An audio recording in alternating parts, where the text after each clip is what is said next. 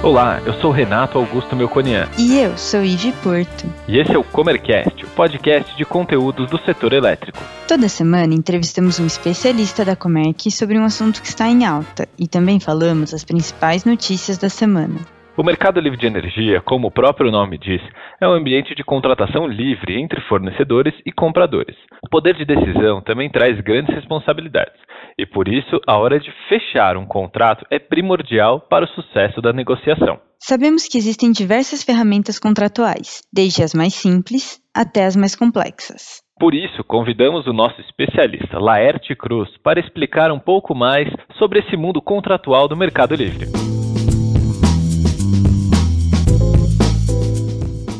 Bem-vindo, Laerte! Para começar, eu queria que você falasse um pouco de quem é o Laerte no mercado livre de energia, sua história, sua formação e como tem sido a sua trajetória aqui na Comerc. Oi, Ivan, tudo bem? Obrigado pelo convite. Bom, sou formado em administração de empresas, eu tenho 10 anos já de experiência no setor elétrico. Eu trabalhei num grande player do setor aí por muito tempo. Passei por área de contrato, de gestão, de venda de energia. Há um ano atrás eu vim para o time da Comerc, né, especificamente para o escritório de Campinas.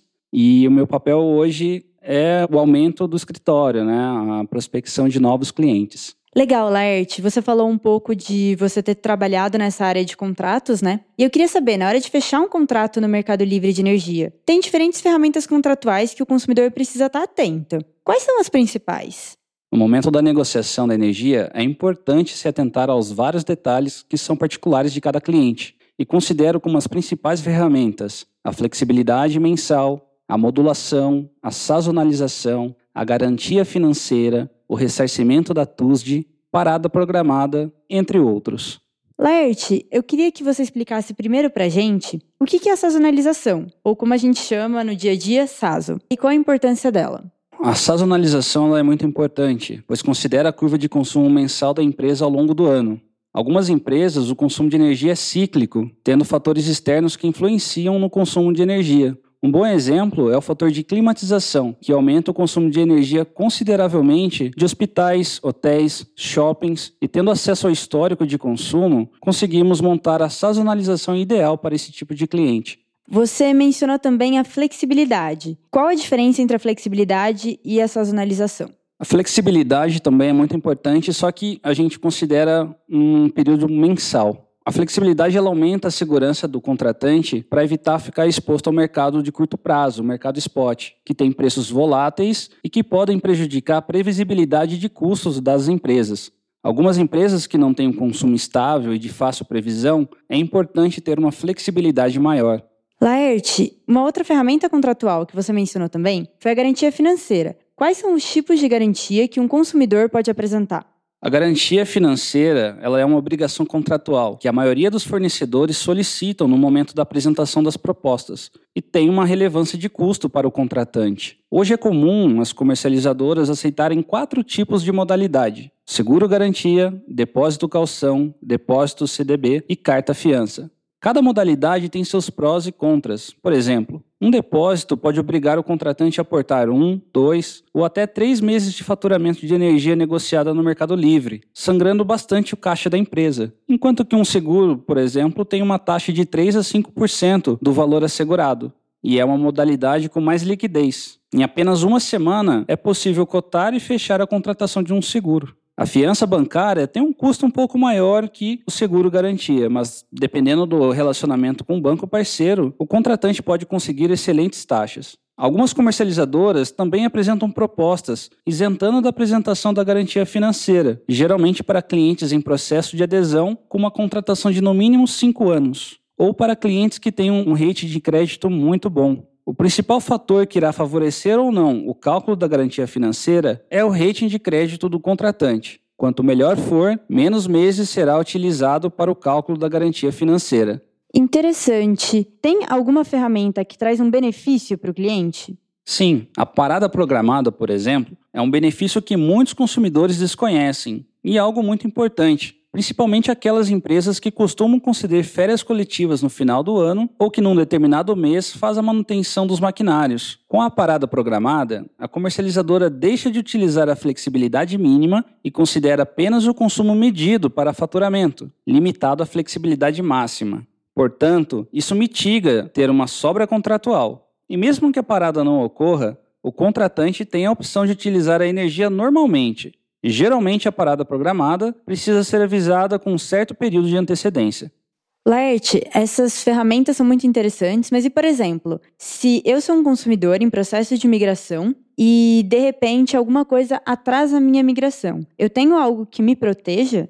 Sim, Algumas comercializadoras concedem o benefício da cláusula de tolerância de atraso. Caso ocorra algum imprevisto com a entrega de documentos, com adequação de cabine ou alguma outra obrigação, o cliente estará resguardado e não terá nenhum ônus financeiro com o fornecedor. Esse é um benefício que não é concedido por todos os fornecedores, mas é importante solicitar. É uma segurança a mais para quem está no processo de migração. Interessante, Laerte. Você falou de várias ferramentas, mas no meio de tantas opções, como que eu sei escolher as melhores para o meu negócio?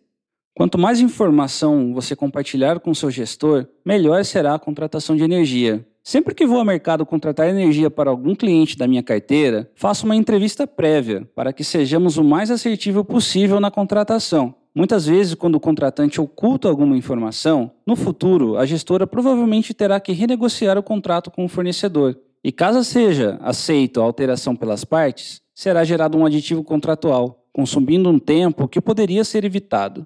E geralmente, nesse caso, às vezes em contrapartida, o fornecedor pode pedir algo, por exemplo, como alteração do preço, inclusão de mais um ano no prazo da vigência do contrato, ou um aumento de um mês no cálculo da garantia financeira. Evitar negociar as condições de um contrato após o fechamento pode evitar contratempos indesejáveis. Você pode me dar um exemplo do que uma escolha errada poderia trazer de impacto para o negócio de um consumidor? Sim, claro, os exemplos são muitos. Sobre a garantia financeira, já visitei alguns clientes prospects que imaginavam que era aceito apenas o depósito calção como garantia financeira e por esse motivo nunca quiseram migrar. Um cliente que visitei recentemente tem um consumo que varia muito. Há alguns meses que produz e consome muita energia. Outros meses, ele trabalha com estoque e consome muito pouco.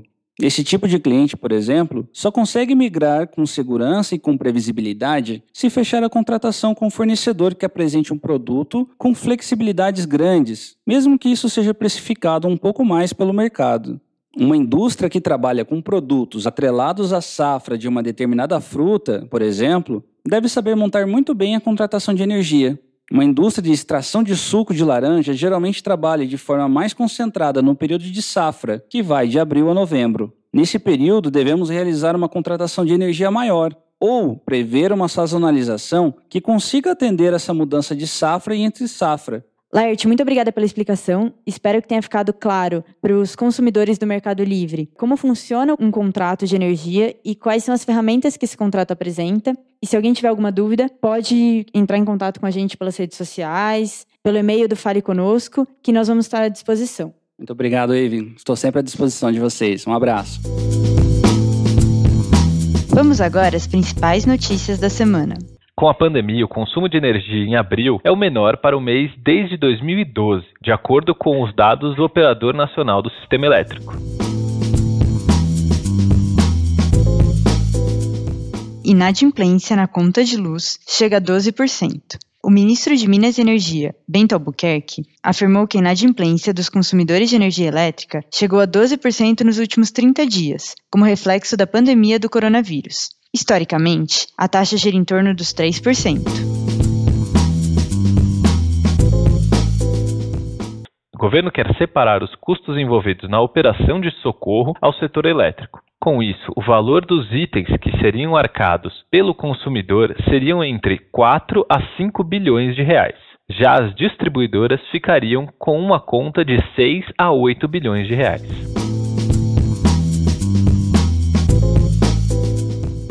A sobrecontratação das distribuidoras de energia pode chegar a 40% nas concessionárias do norte e nordeste do Brasil, disse o ministro de Minas e Energia, Bento Albuquerque. Na média, a sobrecontratação das distribuidoras no Brasil deve ser de 20% neste ano, devido à pandemia do coronavírus.